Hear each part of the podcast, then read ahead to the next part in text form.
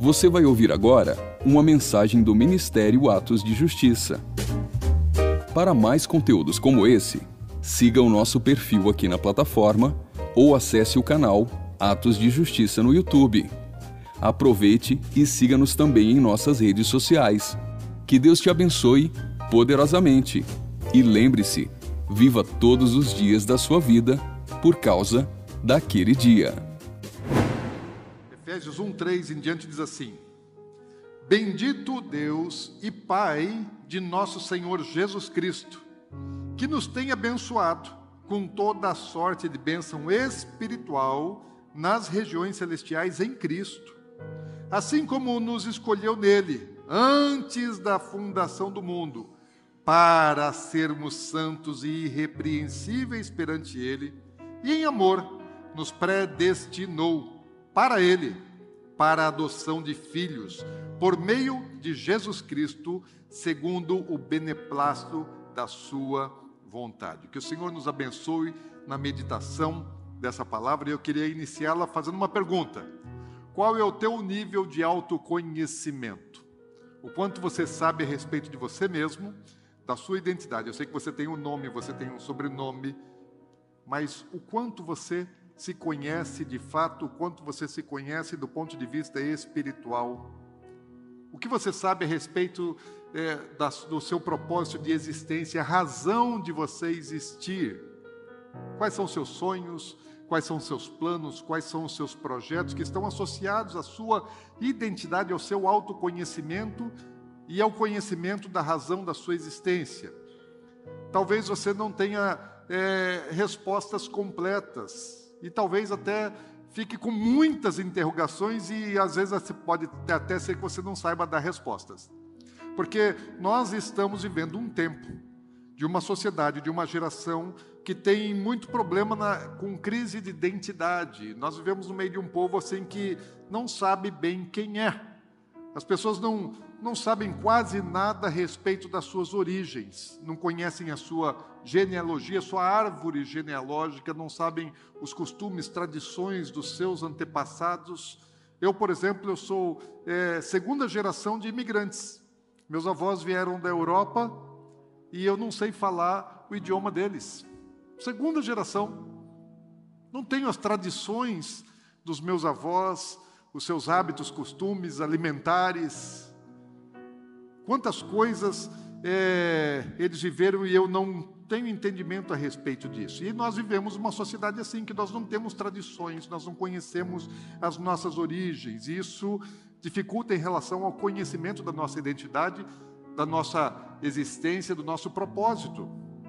As pessoas elas não conhecem o legado deixado pela sua genealogia, porque nós nós somos herdeiros, nós somos herdeiros biológicos, nós somos herdeiros materiais, é, nós somos herdeiros espirituais, nós somos herdeiros emocionais. Sabe que através da sua é, ascendência, muitas bênçãos foram transmitidas. Que Deus ele é abençoador e ele abençoa gerações, descendência, família. E também muitas maldições são transmitidas de forma hereditária. Então, nós tanto recebemos bênção hereditária como nós recebemos maldição hereditária. A Bíblia diz que isso se transmite é, de geração em geração. E a maior parte das pessoas que hoje vivem neste mundo não sabem porque elas existem e por não saberem a razão da sua existência, é, vivem de uma maneira puramente existencialista não tem uma consciência da sua realidade, da sua real identidade, do que você, do que as pessoas estão fazendo aqui na Terra. E nós somos é, fruto de uma geração com deficitária de paternidade. Os pais deveriam transmitir identidade e propósito para os seus filhos. Deus estabeleceu isso como um princípio. Deus é um Deus geracional. Deus é Deus de Abraão, de Isaac, de Jacó. E a bênção de Abraão se transmite através de Isaac, de Jacó e de todos os seus descendentes. Quando Deus olha para você, Ele não vê um indivíduo, Deus conhece toda a sua genealogia desde Adão, sabe de onde você vem, quem foram seus pais, avós, bisavós, tataravós e todos os seus antepassados. E não apenas os seus antepassados, mas Deus já olha para a sua descendência. Deus olha para os seus filhos, para os seus netos, bisnetos e tantas gerações quantos ainda vão vir antes que Jesus retorne a esse mundo. Deus é Deus geracional. E Ele queria que nós também fôssemos geracionais, abençoadores sobre a nossa descendência, que os pais fossem como um arqueiro que tira uma flecha da sua aljava e lança com um arco em direção ao alvo. Isso é um princípio, isso é um propósito. Deus quer que os pais sejam abençoadores, isso deveria funcionar de forma natural em todas as famílias, em todas as gerações, por propósito divino. Sabe que isso não é algo comum na nossa sociedade. Os pais não são assim tão abençoadores, não são tão, é, não estão lançando tanto seus filhos em direção ao propósito, não estão comunicando sua identidade, mas é, no povo judaico, pelo menos na maior parte das famílias é, judaicas, isso é uma realidade. Eles realmente, eles abençoam a sua descendência. Qualquer judeu que tem um pouquinho de conhecimento, e a maior parte deles tem bastante, sabe contar a história da sua, da, da, da sua origem desde 4 mil anos atrás. Eu falei que eu não tenho dos meus antepassados recentes. Mas eles sabem contar a história do seu povo, a sua origem, de 4 mil anos para cá, vão saber dizer, olha, em tal época aconteceu isso, isso e isso, vão saber falar um pouco a respeito da sua genealogia, sabem a tribo que eles, de que eles descendem. E todo judeu, os pais, eles são abençoadores dos filhos, eles estão sempre declarando coisas boas, coisas positivas a respeito da identidade e do futuro dos seus filhos. Estão sempre dizendo assim: olha, você é filho de Abraão, você faz parte de um povo que tem uma promessa. Você é escolhido de Deus. E você, por ser filho de Abraão, por você ter, é, é, fazer parte de um povo escolhido de Deus, você vai prosperar, você vai crescer. Eles vão dizer para a filha assim: você vai ser a melhor médica, você vai ser a melhor professora, você vai ser a melhor mãe, porque você é filha de Abraão, porque você é descendente de um povo escolhido por Deus, e Deus tem promessa para todos nós. Fala para os seus filhos: você vai ser o melhor advogado, melhor empresário, melhor engenheiro, você vai ser o melhor pai. Declara aos seus filhos assim: Deus vai abençoar vocês com muitos filhos, vai fazê-los prosperar em absolutamente todas as coisas, vão viver por muitos anos nessa terra, vão deixar legado aqui nessa vida. Então eles estão o tempo todo afirmando isso. Agora, na nossa cultura, isso não acontece. Pelo menos não na maior parte das famílias.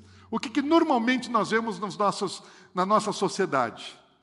Famílias que, é, ao invés de abençoar os filhos, usam a boca, usam a sua língua como uma arma mortífera. Muitos pais declaram assim para os filhos, para as filhas, falam: você é feia, você é horrível, ou você é um erro, não deveria ter nascido, deveria ter abortado, você é um fracasso, você não vai ser nada na sua vida, não presta, não serve. Muitos já ouviram isso. Pais declarando para as filhas assim: essa menina só vai servir para ser prostituta. Fala para o menino: né, esse aqui vai ser um drogado, vai ser um viciado, vai ser um bêbado, não vai virar coisa nenhuma na vida.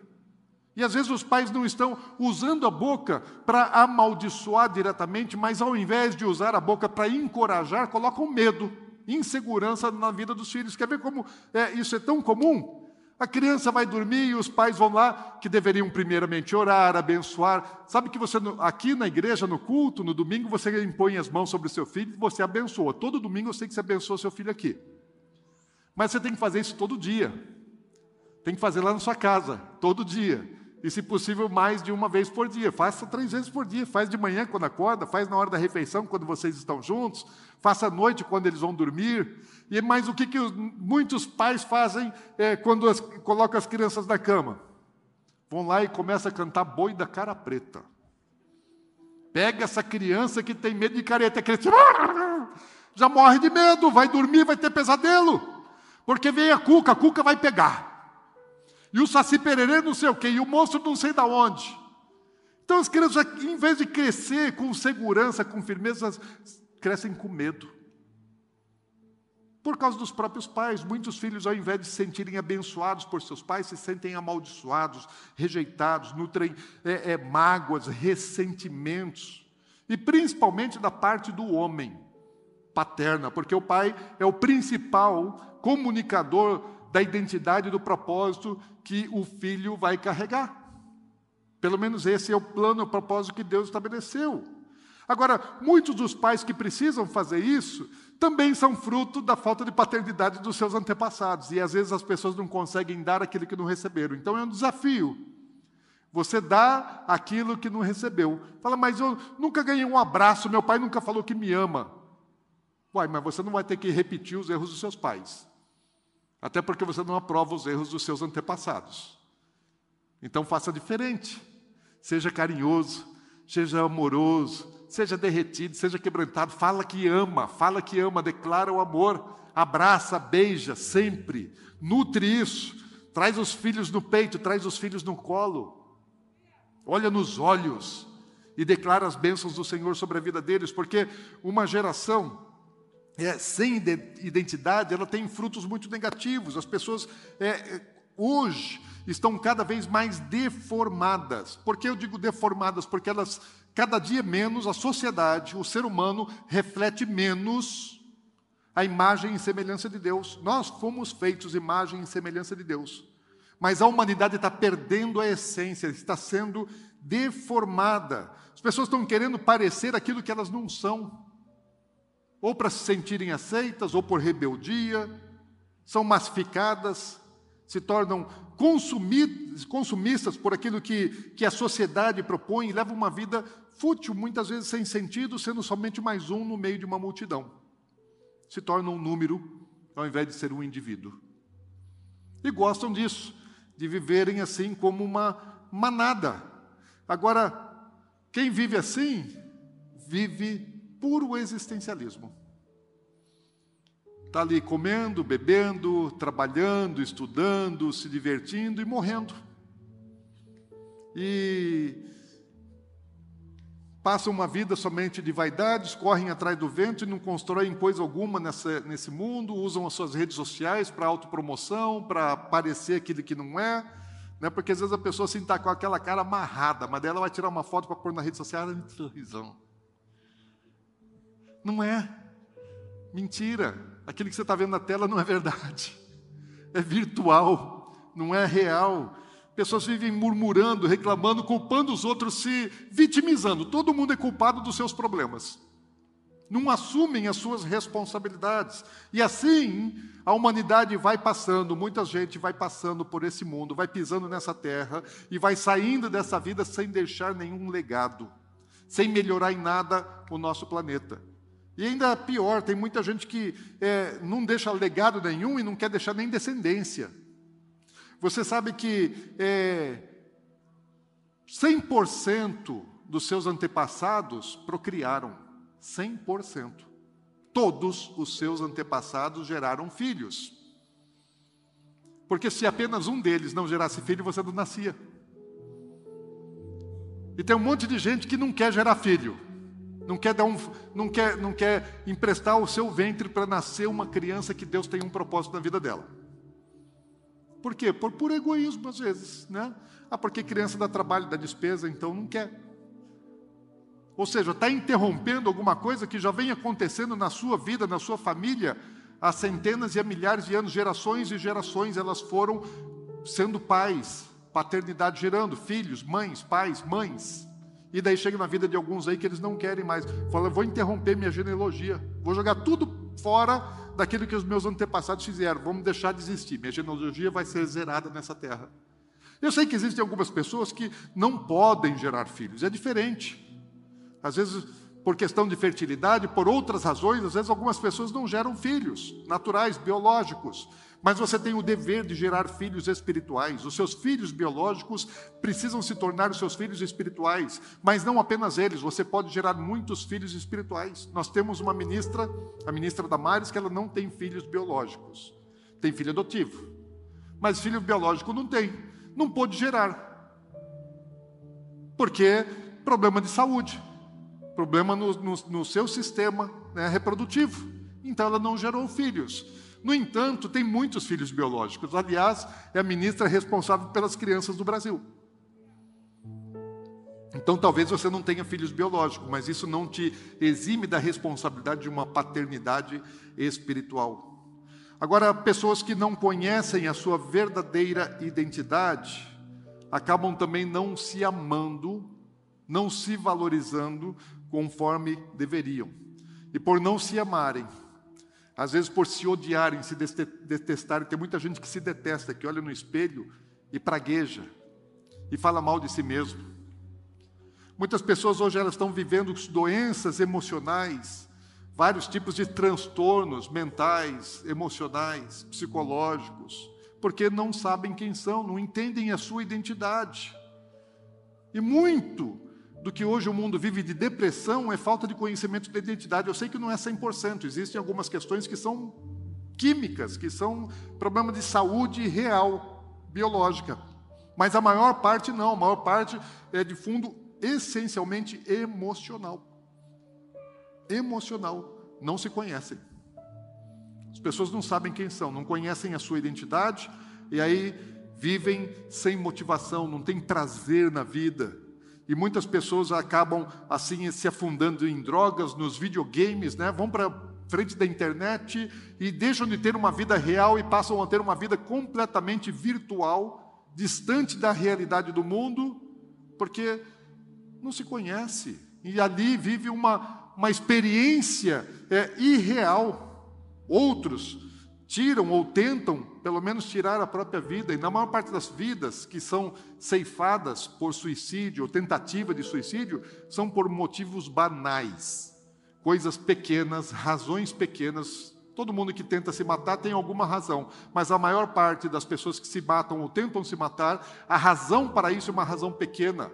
Só que para elas se torna tão grande que fica maior do que a própria razão da existência. Por quê?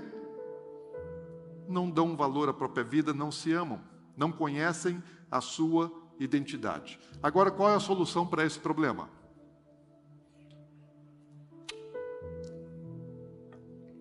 Não é psicologia, não é psiquiatria, eles podem até ajudar.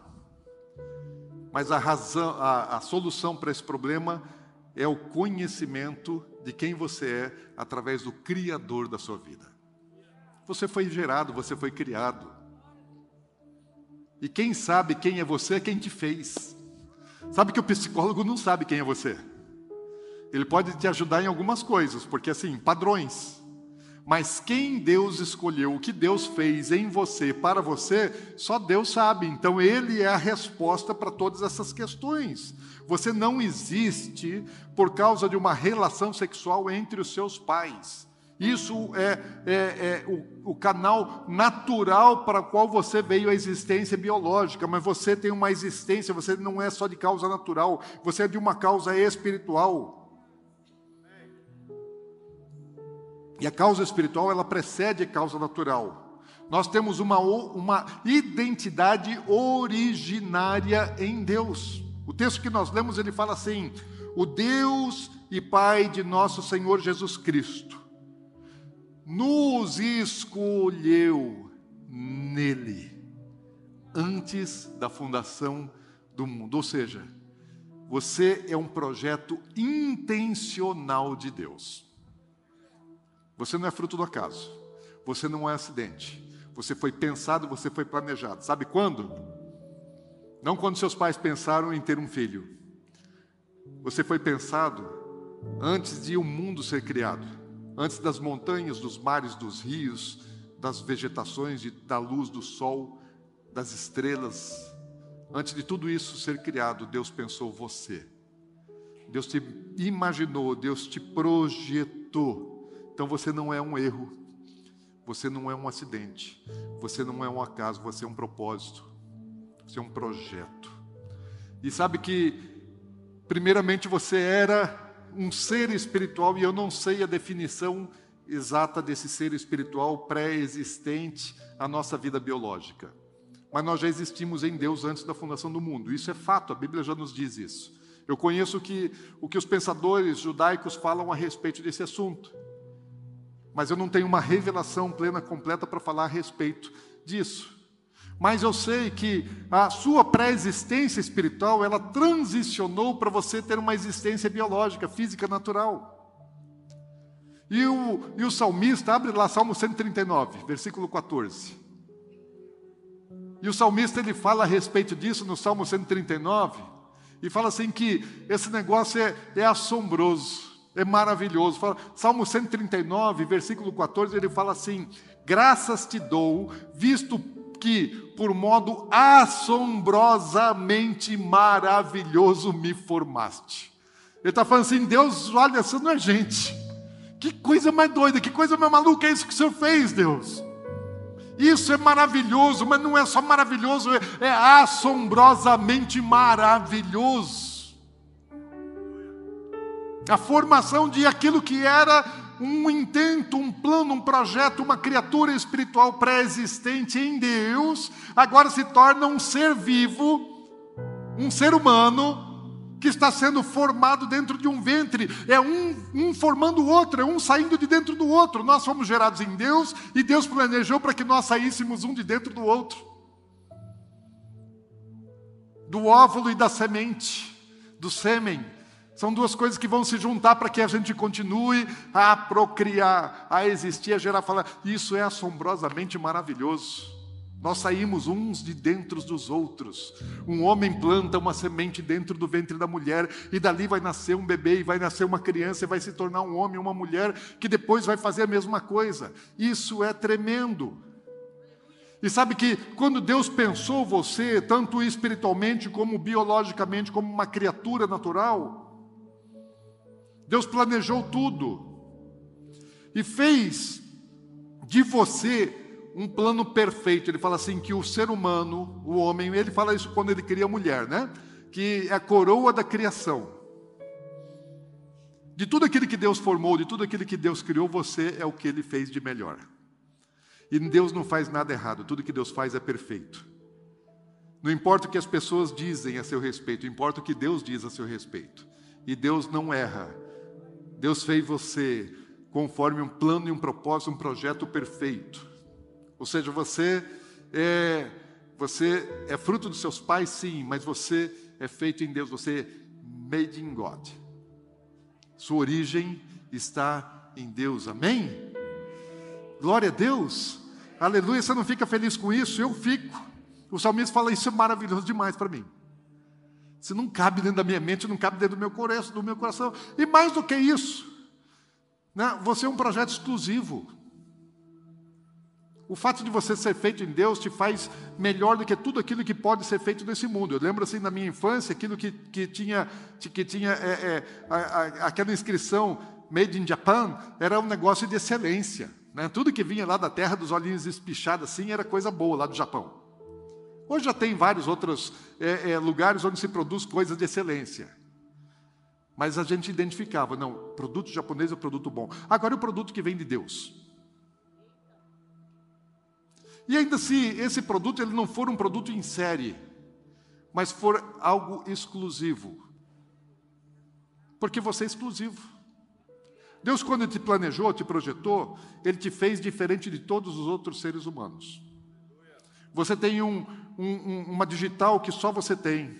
Você tem um íris que só você tem. Você tem uma, uma cadeia de DNA que só você tem. Não existe ninguém igual a você. Deus fez um projeto exclusivo para que você existisse. Sabe uma coisa? Quando fala assim que Deus te escolheu nele, no ato da sua concepção, o seu pai lançou talvez 300, 400, até 500 milhões de espermatozoides E você é só um deles. Dentre milhões e milhões, milhões de espermatozoides, Deus escolheu você. Sabe que poderia um outro espermatozoide ter fecundado o óvulo da sua mãe, mas foi você. Então, só pelo fato de você existir, você já chegou na frente de milhões e milhões de outras sementes. E por que, que Deus escolheu você e não escolheu os outros? Porque Ele tinha um plano com você. Então você foi selecionado. Deus ele olhou assim aquela multidão, aqueles milhões de espermatozoides, e ele foi separando esse não, esse não, esse não, esse não, esse não, esse não, esse não. É esse aqui, você.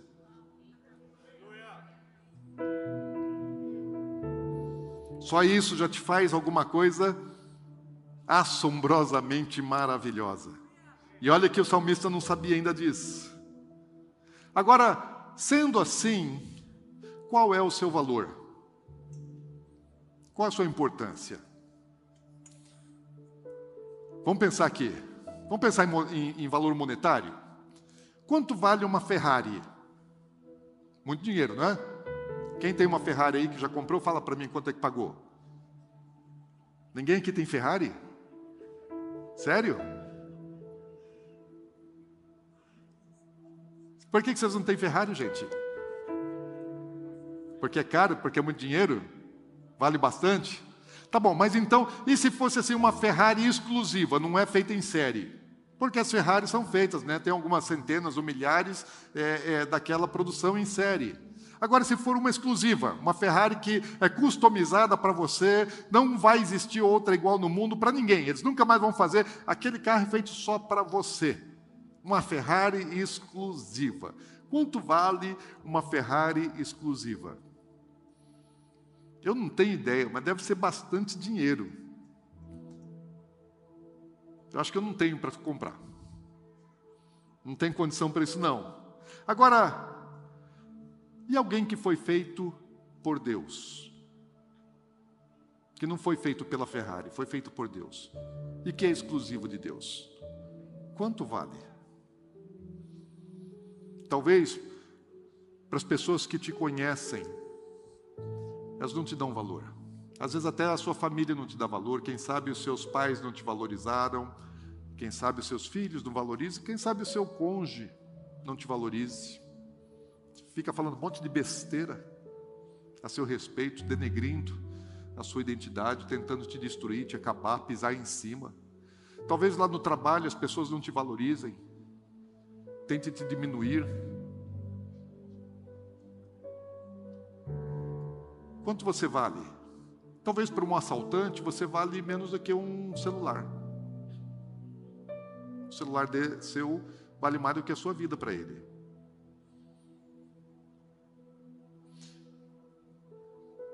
Mas e para Deus? Quanto você vale?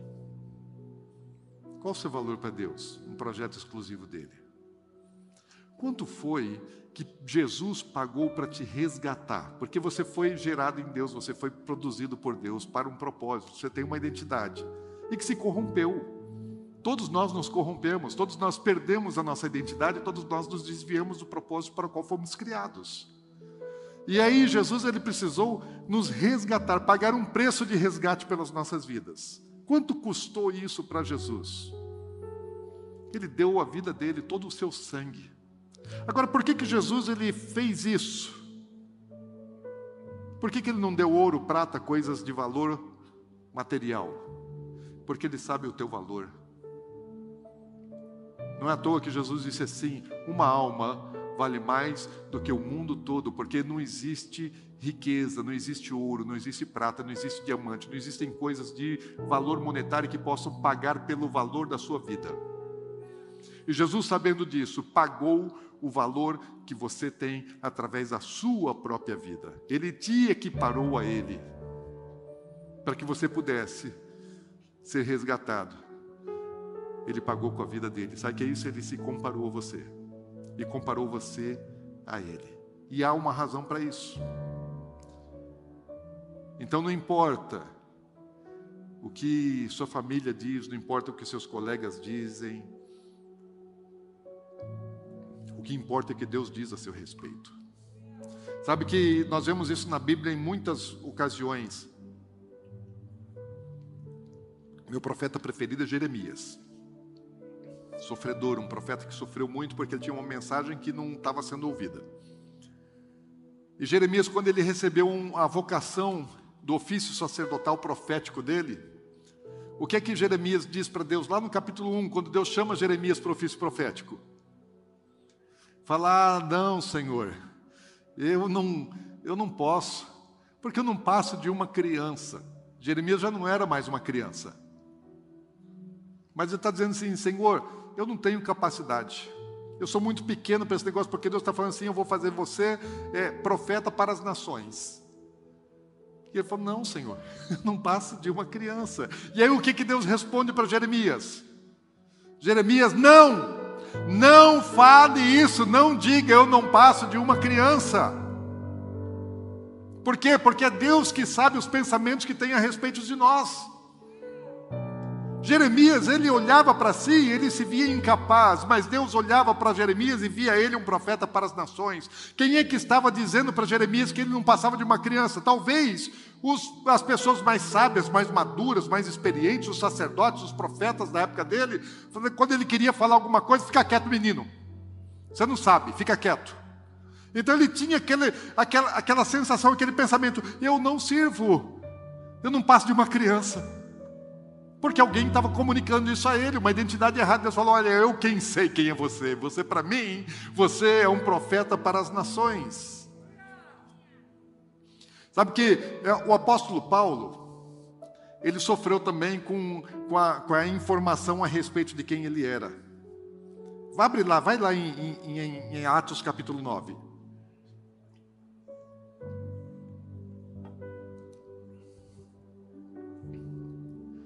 Atos 9. Vai lá no versículo 13. Paulo ele teve um encontro com o Senhor Jesus no caminho de Damasco. E aí Jesus manda ele continuar a viagem até Damasco, ir até a rua direita, que ele ia encontrar um homem chamado Ananias que ia dizer para ele o que, que ele tinha que fazer. E aí Paulo acreditou. E aí o Senhor também vai lá e fala é, para Ananias, fala, Ananias é o seguinte, vai chegar aí Saulo, e você vai ministrar na vida dele. Você vai restituir a visão a ele, você vai ministrar, você vai impor as mãos. E aí o que é que Ananias diz para o Senhor? Versículo 13 fala assim: Ananias, porém, respondeu: Senhor, de muitos tenho ouvido a respeito desse homem. De muitos tenho ouvido. Quem era o, o, o, o nível de relacionamento de Ananias? Esse era um crente importante lá em Damasco. Com quem ele convivia? Quem ele ouvia? Sabe quem que Ananias estava ouvindo? A igreja, os irmãos. Sabe quem que Ananias estava ouvindo?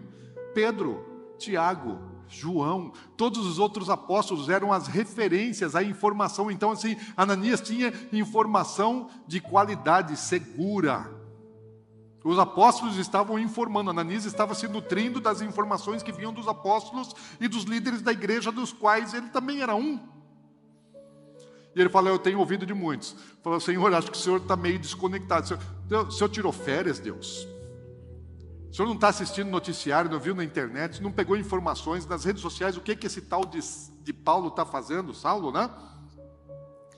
Versículo 14 fala assim, olha, é, no 13 ainda fala assim, esse homem ele tem feito muitos males aos santos em Jerusalém. Versículo 14, e para aqui trouxe a autorização dos principais sacerdotes, para prender a todos os que invocam o teu nome. Ananias está querendo ensinar o Senhor. Falou, Jesus, o Senhor está, o Senhor subiu, ascendeu aos céus e depois alienou do que está acontecendo na terra, não está sabendo. Deixa eu te informar. Versículo 15. Mas o Senhor lhe disse: Vai, porque este é para mim um instrumento escolhido. Quem era Ananias para os apóstolos? Um perseguidor, um assassino, um homem mau, um endemoniado. E Jesus fala: Não, para mim, ele é um vaso de honra, alguém que eu escolhi, que vai padecer por causa do Evangelho, vai levar salvação a muitas das nações e também para o meu povo de Israel. Então, às vezes, até as pessoas que são cheias do Espírito Santo podem se enganar a respeito da sua identidade. Porque quem sabe quem é você é só aquele que te fez, quem te formou, quem te criou. Então, se dê o devido valor, porque Deus te valoriza, amém? Você nunca mais vai olhar para o espelho e vai é, falar mal de você, vai reclamar, vai murmurar, porque você está diante de um projeto perfeito de Deus. E Deus não apenas te deu né, uma identidade, mas deu um propósito de existência. Lá no, no texto que nós lemos em, em, em Efésios 1, fala assim: Ele nos predestinou para Ele. Nós somos gerados nele antes da função do mundo e nós fomos predestinados por Ele, para Ele, para a adoção de filhos por meio de Jesus Cristo. Ou seja, Deus te deu um destino prévio. Qual o seu destino? Ser filho.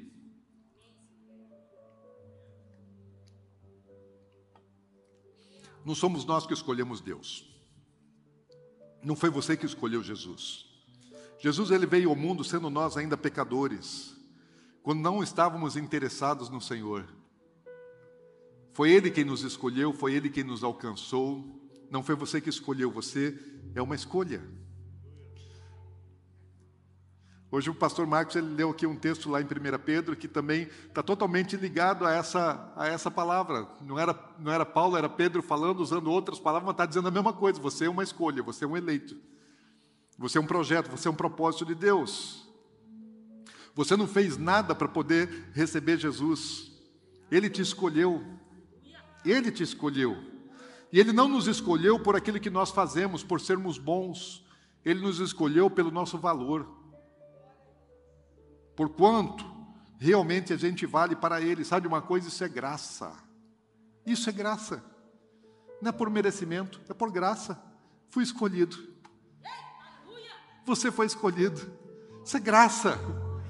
Não é porque você merece, porque merecimento a gente merece condenação. Mas a graça nos escolhe para salvação, para redenção e mais do que isso, para ser filho de Deus. Sabe que eu e você não nascemos filhos de Deus, nós somos gerados em Deus, criaturas de Deus, formados em Deus, diferente de todos os outros seres criados.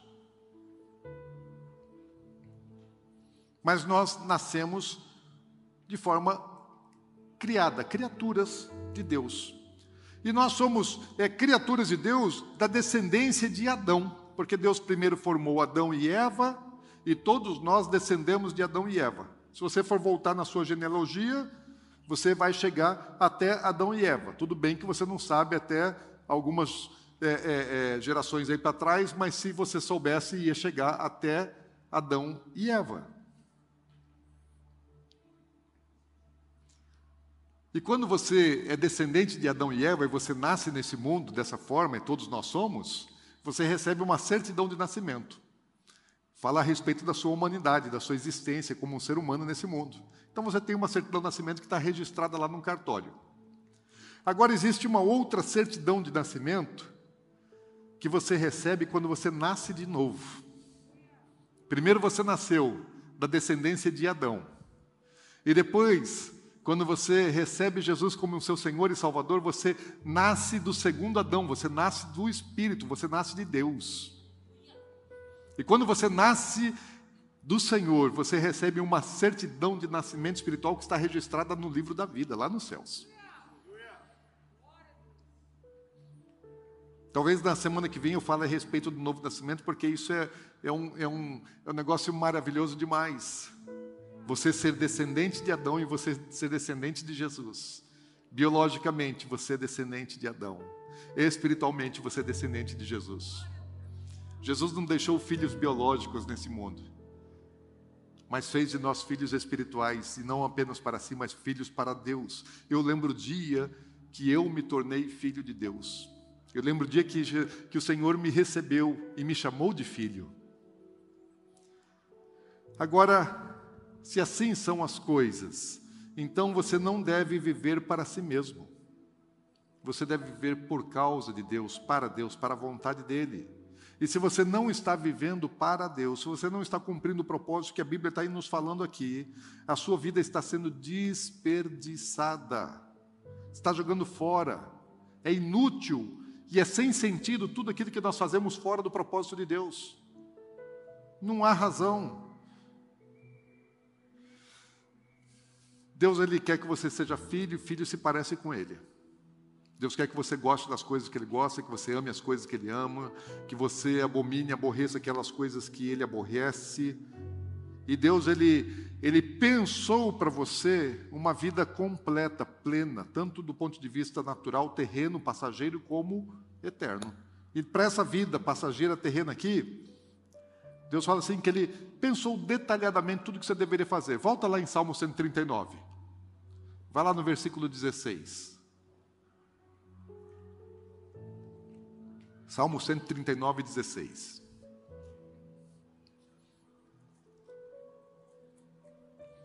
Diz assim: Os teus olhos me viram a substância ainda informe. Está falando assim: olha, quando você estava lá no ventre da sua mãe, quando assim o, o sêmen se encontrou com o óvulo, fecundou o óvulo, e você começou a ser formado fisicamente ali.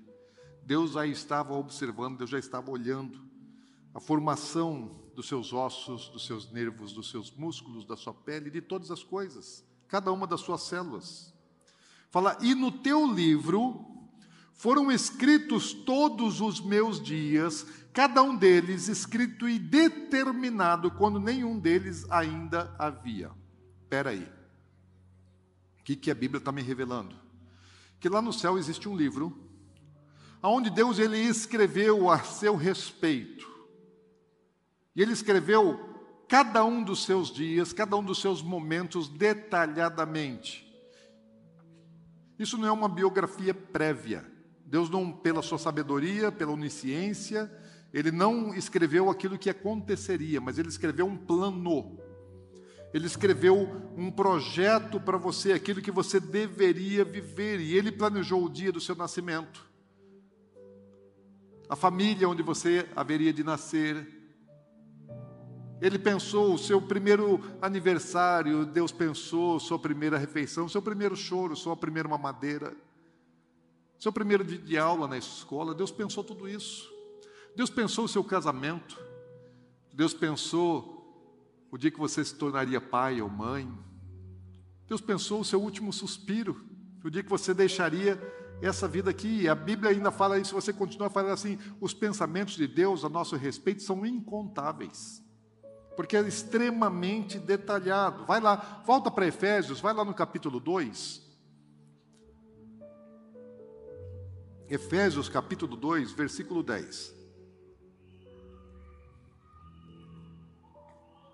Diz assim: Pois somos feitos, pois somos feitura dele, criados em Cristo Jesus para boas obras, as quais Deus de antemão preparou para que andássemos nela. Ou seja, Paulo está falando a respeito do mesmo assunto que o salmista está dizendo.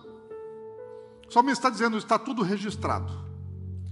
E Paulo está dizendo assim: olha, antes de você existir, de antemão, Deus já preparou todas as boas obras, tudo aquilo que você deveria fazer os caminhos nos quais você deveria andar. Ele não falou assim aquilo que você faria, mas aquilo que você deveria fazer. Qual é o plano? Qual é o projeto? Ou seja, assim, Deus como um arquiteto, ele pensou você de maneira completa. Assim, um prédio, um prédio como esse aqui, ele tem um projeto arquitetônico, tem um projeto elétrico, hidráulico, estrutural, tem um monte de coisa que envolve um edifício. Nós somos muito mais complexos do que um prédio, por maior que seja o prédio. Por mais que rico de detalhes ele seja, nós somos muito maiores do que isso. E Deus te pensou de maneira plena e completa. Então você é um projeto. Agora, imagina que um arquiteto ele faz um projeto, né? uma equipe de engenheiro faz um projeto, e antes da existência do prédio, existe um projeto. O prédio não vem antes do projeto, primeiro vem o projeto. Agora, esse projeto depois ele vai ser executado, é entregue para uma outra equipe para execução. Daí pode chegar lá um outro engenheiro responsável pela execução e ele mudar algumas coisas no projeto. Não, isso aqui eu não quero assim, eu vou fazer assim, vou mudar. E você não faz o projeto, a execução do prédio exatamente como foi projetado.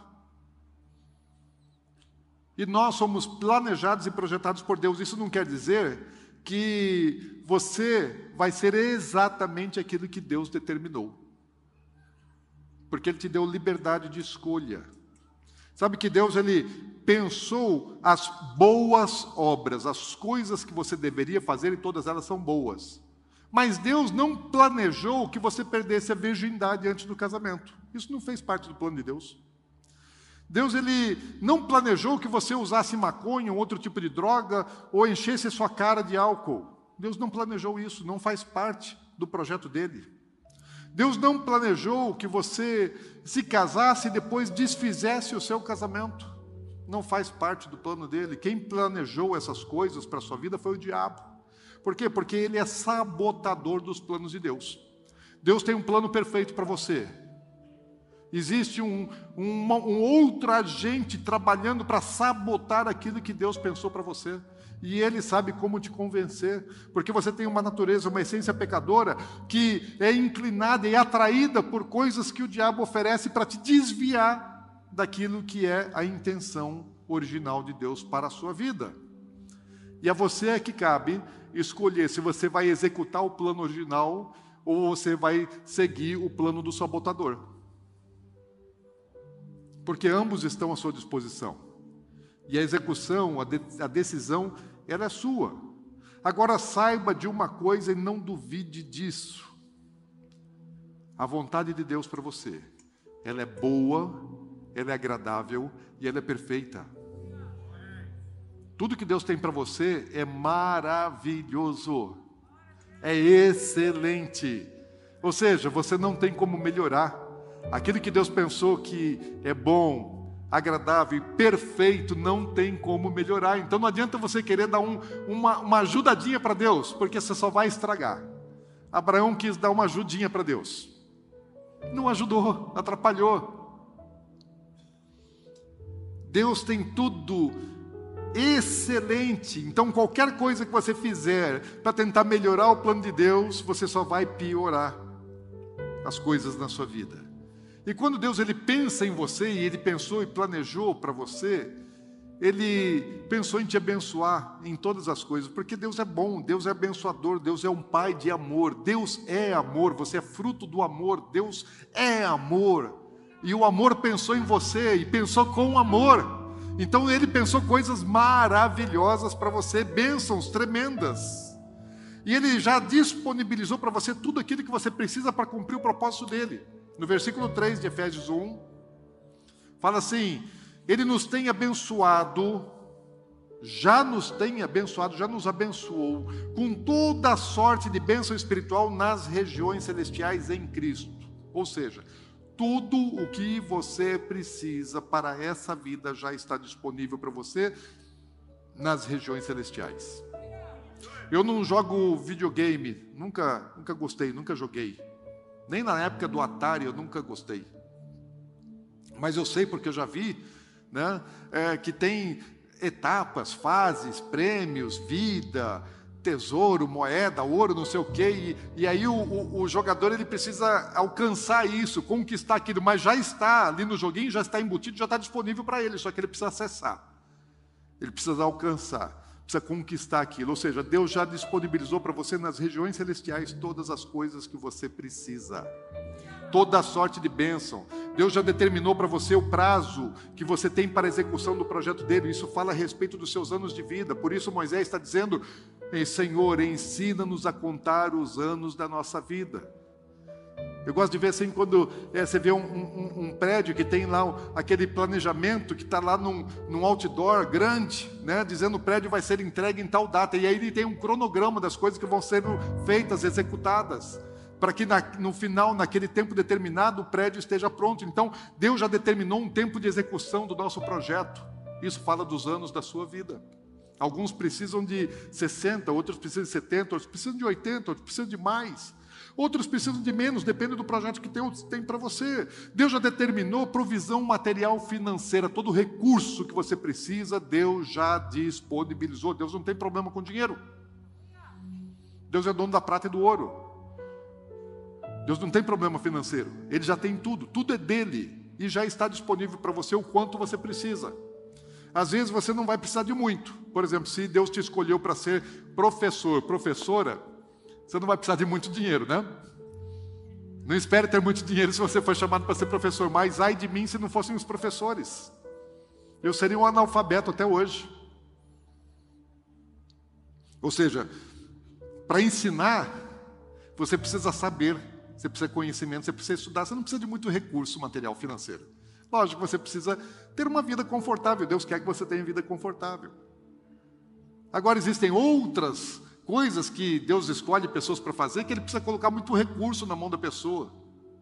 Precisa dar para ela muito dinheiro para que ela é, cumpra o propósito. E o seu sustento já está determinado por Deus, e não apenas o seu sustento, mas aquilo que você precisa investir. Aquilo que é pão e aquilo que é semente. Deus já tem reservado, determinado. A sua capacidade intelectual, a quantidade de neurônio, o seu QI, já está predeterminado por Deus. O quanto meu filho vai precisar de inteligência para cumprir esse propósito. Tem gente que para cumprir um propósito nem precisa de muita, muita inteligência. O que não torna menos importante o propósito que aquela pessoa vai cumprir na vida. Porque essa medida não é a medida segundo o conhecimento e o saber humano, mas é segundo a medida de Deus. E cada um vem aqui para fazer uma coisa. Deus já tem para você disponível todos os dons, todos os talentos e toda a unção que você precisa. E tem coisa assim que é dom, Deus já te deu de graça. Por exemplo, ali meu irmão está ali tocando o teclado, ele está quase dormindo ali no teclado, porque o dedo dele corre suavemente, ele sabe o que fazer. Ele tem dom. Se eu sentar ali, não vai sair nada, vocês vão tudo embora. Mas os dons precisam ser aprimorados, desenvolvidos, ou seja, Deus ele te dá o que você precisa, você vai entrar com a sua parcela de contribuição. Mas tudo que Deus dá para você tem um propósito. Deus não te dá nada que não tenha sentido, não tenha razão. Então, assim, não vai cometer a besteira de desviar do plano, do projeto de Deus, aquilo que Deus determinou para você, para cumprimento da vontade dEle. Não use a sua vida de maneira inadequada. Não use, seus dons, seus talentos de maneira inadequada. Às vezes você tem um dom para comércio, para negócio. Use da maneira certa, para cumprir propósito. Às vezes você tem o dom para costurar, para construir. Precisa saber usar isso. Cuidar de vidas, curar vidas.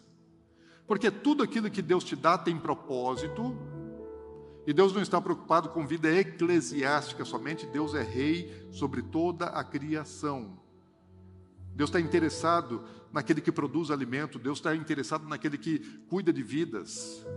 Deus está interessado naquele que faz a coleta de lixo. Você não moraria numa cidade que não houvesse coleta de lixo. Às vezes você pode não dar valor para o lixeiro, mas se não tivesse lixeiro, se eles fizessem greve e ficassem um ano sem trabalhar, você tinha que mudar de cidade porque se tornaria é, é inabitável o lugar. Então Deus tem propósito para cada um e te dá os, as condições necessárias, os recursos necessários para cumprir o seu propósito. Agora, você pode desviar isso para outro interesse. O que você faz com o seu dinheiro? Deus está interessado no que você faz com o seu dinheiro. Parte é para o seu sustento, parte para investimento, parte para colocar no reino. Deus sabe. E se, e se a gente é, desviar isso, vai ter um dia que nós vamos ter prestação de contas. Eu vou estar diante de Jesus, do tribunal de Cristo.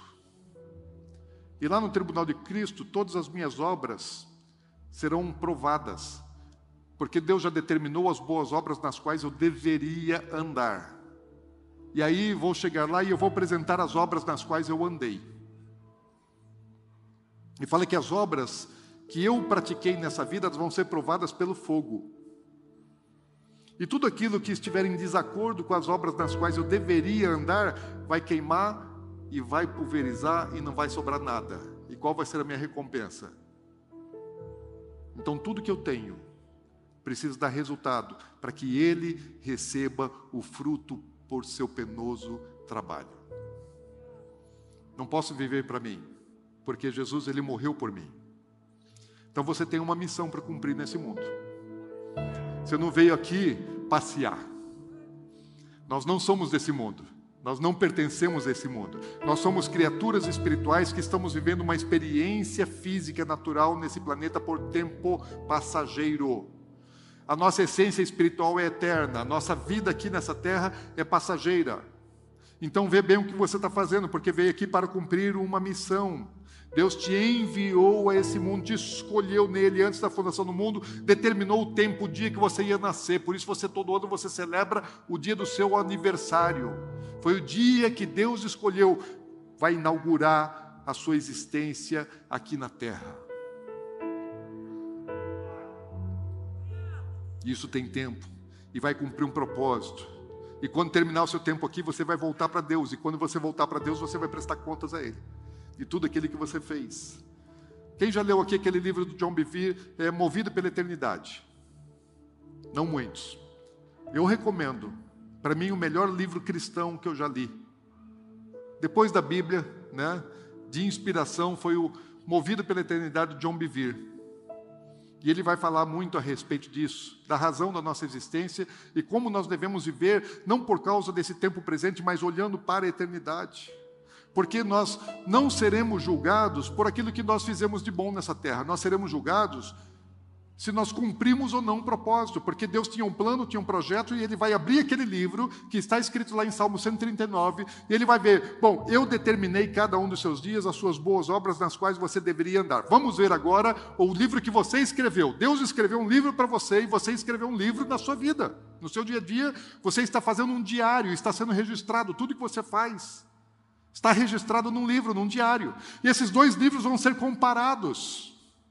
E à medida que esse aqui está de acordo com esse, você vai receber galardão, recompensa. Mas à medida que esse aqui ele está distante desse que Deus escreveu, você tem dano, você tem perda. Eu não quero ter perda. Eu quero poder chegar lá e olhar para Jesus e ouvir Jesus dizer assim: Dinho, você foi fiel no pouco. Eu te dei um pouquinho na terra. E você foi fiel sobre o pouco sobre o muito te colocarei. Entra no gozo do teu Senhor. Sabe que Ele preparou isso para a gente antes da fundação do mundo. E o que Deus tem para você fazer aqui, assim, já está determinado de antemão. E à medida que você caminha na vontade de Deus, Deus vai te abençoando e vai te prosperando. Você não precisa fazer campanha de prosperidade, sabia disso? Na Bíblia não existe campanha de prosperidade. Quer ser próspero? Obedeça. Deuteronômio capítulo 28. Então, à medida que você obedece a Deus, as bênçãos de Deus correm atrás de você. Você pode ir andando e as bênçãos elas vêm atrás de você. Você não precisa correr atrás de bênção. A Bíblia diz assim: Eu vou fazer as minhas bênçãos irem atrás de você, vão te acompanhar por onde você for. Você não corre atrás delas. Quem corre atrás de bênção está perdido. Está fora do propósito, está fora da vontade de Deus. Agora, quando eu estou obedecendo a Deus, estou cumprindo a Sua vontade, da Sua palavra e da vontade específica para a minha vida, Deus tem compromisso de me abençoar em todas as coisas. Mas o dia que eu deixo de cumprir essa palavra, deixo de fazer a vontade específica, cumprir o propósito de Deus na minha vida, Deus já não tem mais compromisso. Ele não é obrigado a me abençoar naquilo que Ele não predeterminou para mim. Se eu não estiver andando nas boas obras que Ele de antemão escreveu para que eu nelas andasse, Deus não tem obrigação de me abençoar. Deus não tem obrigação de te abençoar se você entrar num, num casamento de julgo desigual. Ele tem misericórdia, mas obrigação de te abençoar, não. Deus não tem obrigação de te abençoar se você entrar numa, numa sociedade que não deveria entrar, se você fizer um investimento que estava em desacordo com a vontade dele. Deus não tem obrigação de te prosperar e te abençoar nessas coisas. Ele até pode pela sua misericórdia, porque Deus é amor. Um pai, não, um pai não abençoa o filho só daquilo que o filho faz que ele gosta. Às vezes, por misericórdia, por amor, o pai até libera uma benção, mas não é aquilo. Perdeu o maior, vai ficar com um pouquinho. Deus não tem obrigação de te abençoar quando você faz escolhas egoístas erradas. O projeto de Deus, que Ele planejou para você, é para a vida terrena, mas também é para toda a eternidade. Ele quer que você herde tudo aquilo que Ele criou. Você é herdeiro do universo, de toda a criação. Paulo diz que todas as coisas que existem foram criadas por amor a nós, porque nós fomos gerados antes da criação. E tudo que existe foi criado por amor a nós. Agora, lá em, em Efésios, você estava lá em Efésios 2,10, volta para o versículo 6. Efésios, 7, lá finalzinho do 6, fala assim: nos fez, 2, é, final do, do versículo 6, fala: nos fez assentar nos lugares celestiais em Cristo, ou seja, nos colocou no lugar superior. Versículo 7, para quê? Para mostrar nos séculos vindouros, não é agora, na vida vindoura, a suprema riqueza da sua graça em bondade para conosco em Cristo Jesus. Paulo ele, ele fala um pouquinho mais enfaticamente, detalhadamente lá em 2 Coríntios, no capítulo 2, versículo 9, quando ele fala assim que é, nem os olhos, os olhos não viram, nem os ouvidos ouviram, nem jamais penetrou em coração humano o que Deus tem preparado para aqueles que o amam. Jesus disse assim: Quem me ama, obedece os meus mandamentos. Aqueles que obedecem a Deus, o que Deus tem reservado para aqueles que são obedientes, que são fiéis à Sua palavra e ao seu propósito.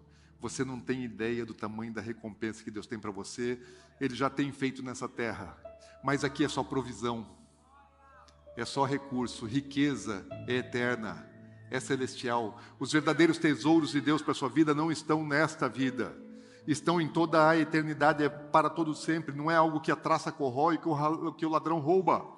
Não é algo que se acaba, é algo que vai permanecer, que vai durar para todo sempre, porque Deus é eterno e Ele tem uma eternidade inteira para a gente. Então, por favor, não troque o propósito de Deus na sua vida por coisas inúteis e fúteis, sem razão desse mundo. Tudo aquilo que nós fazemos nesse mundo que não está alinhado com o projeto, vontade de Deus para nossas vidas, não passa de mediocridade futilidades.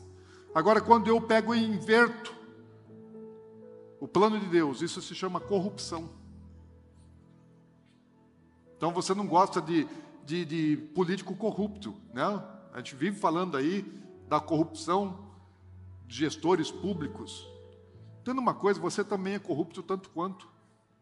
Porque você já corrompeu um monte do projeto de Deus, dos recursos de Deus, dos dons de Deus, da capacitação de Deus dos investimentos de Deus na sua vida, você já corrompeu um monte, e eu também.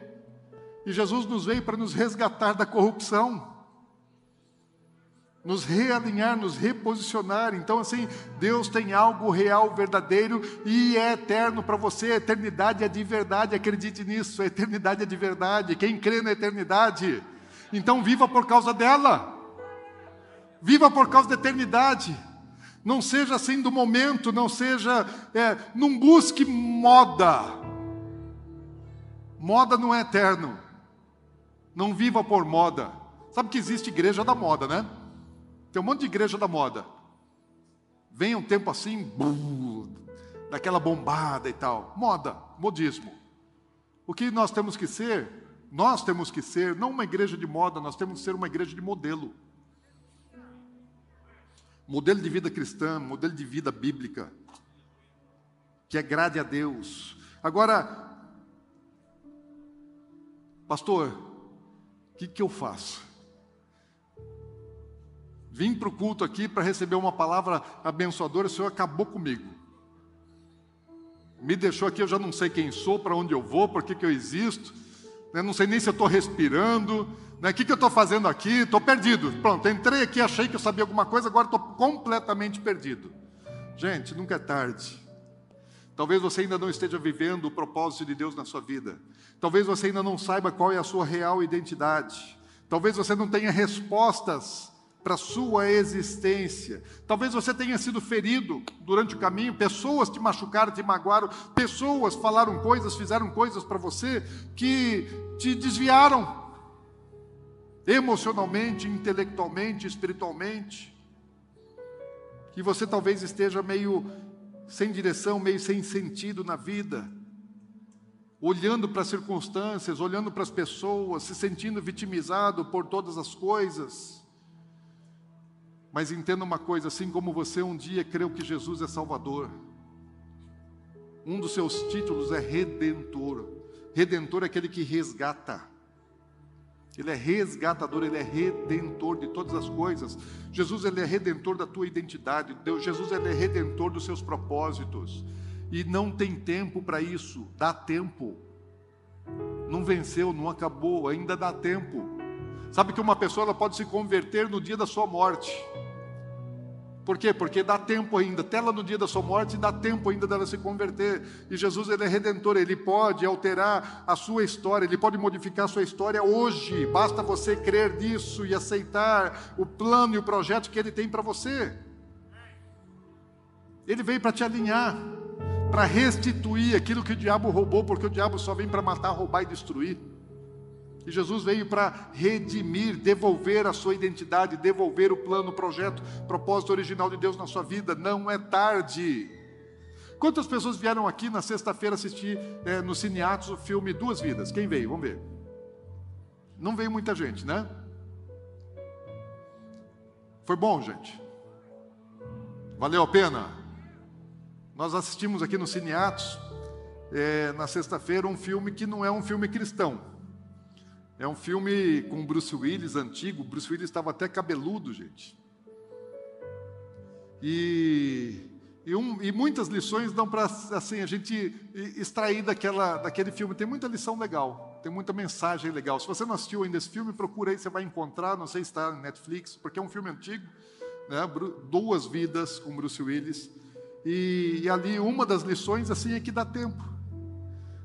Você pode ter se desviado ali, ele tomou um rumo diferente do que era para ele ter seguido, por circunstâncias da vida, até por uma falta de paternidade, porque por falta de amor, de afeto, de direção do pai, de proteção do pai, ao contrário, se tornou uma pessoa fria, distante do seu plano, do seu projeto, daquele que ele deveria viver, mas ele pôde ser restaurado ali pela aparição dele próprio, restaurado por ele próprio, né, numa aparição infantil dele mesmo para ele. Mas quem nos restaura é a obra do Espírito Santo.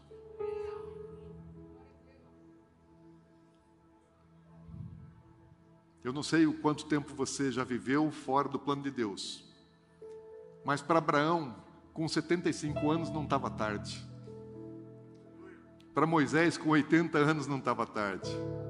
Para Paulo, lá no caminho de Damasco, não estava tarde. Agora, quando eles descobriram a sua verdadeira identidade em Deus e o plano de Deus para a vida deles, eles, eles abdicaram de tudo, mudaram tudo, se transformaram, passaram a ser novas pessoas, novas criaturas. Quando nós nascemos em Cristo, nova criatura é. Você é uma criatura gerada, é, descendente de Adão, mas em Cristo você é uma nova criatura, uma criatura espiritual que vai viver eternamente. E aí você precisa mudar, você precisa ser diferente, precisa fazer as coisas diferentes, não fazer aquilo que as pessoas esperam que você faça, mas aquilo que Deus espera que você faça. Então não sei o que você estava pensando, planejando, quais eram as suas ideias. Mas Deus tem um plano para você que é melhor do que os seus planos. Eu tinha planos. Eu depois da minha conversão, eu, quando, quando adolescente, antes de, de me converter, eu era eu era estabanado, eu era doido.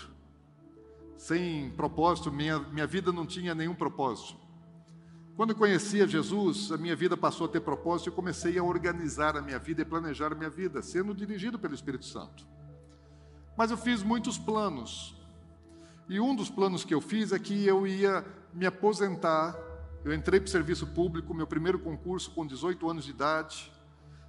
Por 39 anos eu servi a carreira do fisco fui cobrador de impostos, né? aposentei como auditor fiscal por 39 anos cobrando imposto do povo, gente. Não me atirem pedra. Zaqueu era cobrador de imposto, Mateus também. E Jesus os amou assim mesmo. e os resgatou. Então, eu assim, na minha carreira profissional, eu fiz um planejamento. Quando entrei, eu podia me aposentar com 30 anos de serviço proporcional. Então eu me planejei, falei, com 48 anos de idade eu vou me aposentar proporcionalmente, então eu vou poupar, vou guardar algum, algum recurso, e aos 48 anos eu me aposento, e aí eu me mudo para a praia. Tem muita gente que aposenta e muda para a praia, gente. Não é legal? Vai lá nas praias, você vai ver tem um monte de gente aposentada ali.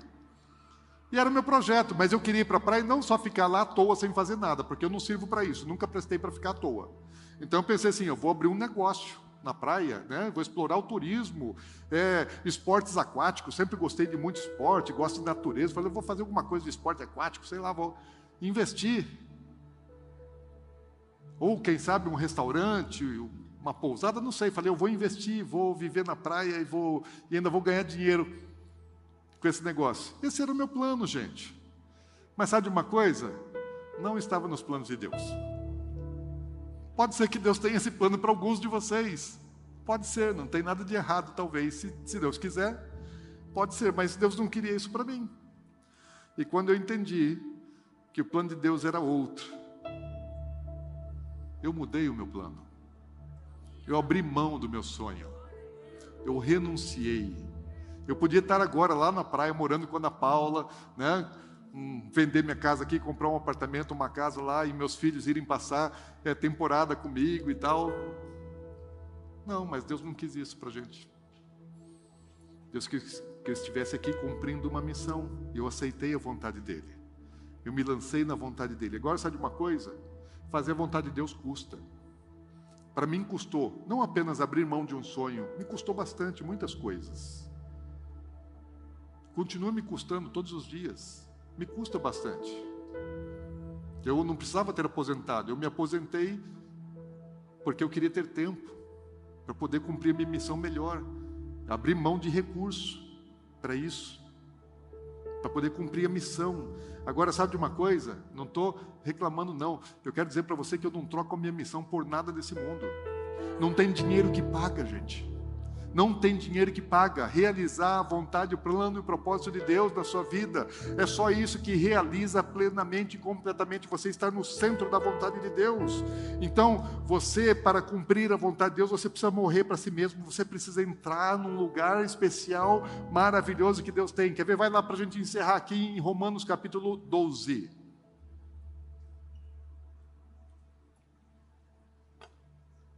Romanos 12. Versos 1 e 2 dizem assim: Rogo-vos, pois, irmãos, pelas misericórdias de Deus. Paulo está falando assim, gente, por favor.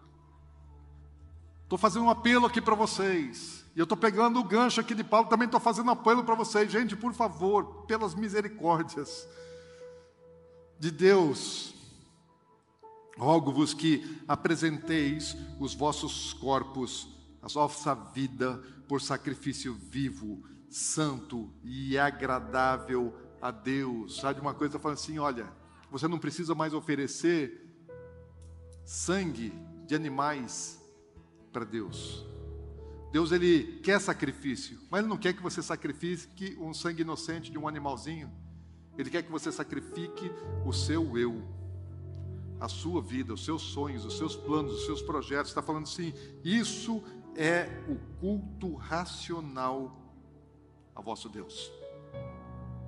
Ou seja, Deus não está pedindo culto emocional, Deus está pedindo culto racional, porque culto emocional é joia, gente. Quem que não gosta de um culto abençoado, né? com um louvor massa, com uma pregação é, é, é, que te joga para cima, que assim tenha anjo voando de costa e você fica todo arrepiado, né? Culto emocional. Eu gosto, gente, de culto emocional. Eu curto culto emocional. Mas é, eu não posso viver de culto emocional, preciso viver de culto racional. E culto racional é eu renunciar a minha vida e obedecer, porque eu posso vir num culto cheio de unção, de poder, de maravilhas, de ver milagre acontecendo e eu saio lá e daí no dia seguinte eu estou do mesmo jeito, não mudou nada. Foi só uma distração, um momento. Deus quer culto racional. E culto racional é sacrifício da própria vida. É adoração. Deus nunca abriu mão do sacrifício. Deus estabeleceu o culto lá no Antigo Testamento e mandou sacrificar. E no Novo Testamento está dizendo: sacrifica. Me ofereça culto de sacrifício. Só que é o da sua vida, do seu eu, do seu sonho, dos seus projetos. Agora no versículo 2, aí sim. Gente, olha que coisa maravilhosa e não vos conformeis com esse mundo. Assim, mata o seu eu e não tenta ser igual ao mundo. Porque o que nós queremos é, você quer o, o, a, a, grife, a marca de roupa que as pessoas usam, do carro, do celular, do tudo, você quer parecer com o mundo. Não pensa conforme o mundo. Não seja aquilo que o mundo diz, mas transformai-vos na vossa mente, arrependei-vos, metanoia. Pare de pensar segundo a mentalidade desse mundo e pense segundo a mentalidade do reino dos céus que está expressa na palavra de Deus. Para quê? Final do versículo 2: Para que experimenteis qual seja a boa, agradável e perfeita vontade de Deus. Você quer boa, agradável e perfeita vontade de Deus na sua vida? Você quer uma vida perfeita? Você quer uma vida boa? Você quer uma vida agradável? Planejada por Deus? Então não se amolde a esse mundo, não tome o formato desse mundo. Não queira o que o mundo quer, não seja igual ao mundo. Mata o seu eu, mata o seu ego, Mata os seus sonhos para viver os sonhos de Deus e mude a sua mentalidade, seja a sua mentalidade formatada pela palavra de Deus. Então, medita nela dia e noite, aprende o que Deus quer. A palavra dele vai dizer, então devora isso todos os seus dias. Passa tempo com Deus, passa tempo em oração, passa tempo em adoração, passa tempo em leitura e meditação da palavra de Deus. Fique em pé no seu lugar. Se você quer o melhor de Deus para a sua vida. O caminho já está dado. O caminho já está dado. Você é alguém. Você é alguém. Você tem uma identidade. Você foi gerado em Deus antes da fundação do mundo. Você veio a esse mundo para cumprir um projeto, um propósito, e tem um destino, ser filho de Deus e herdar todas as coisas eternas que Deus fez.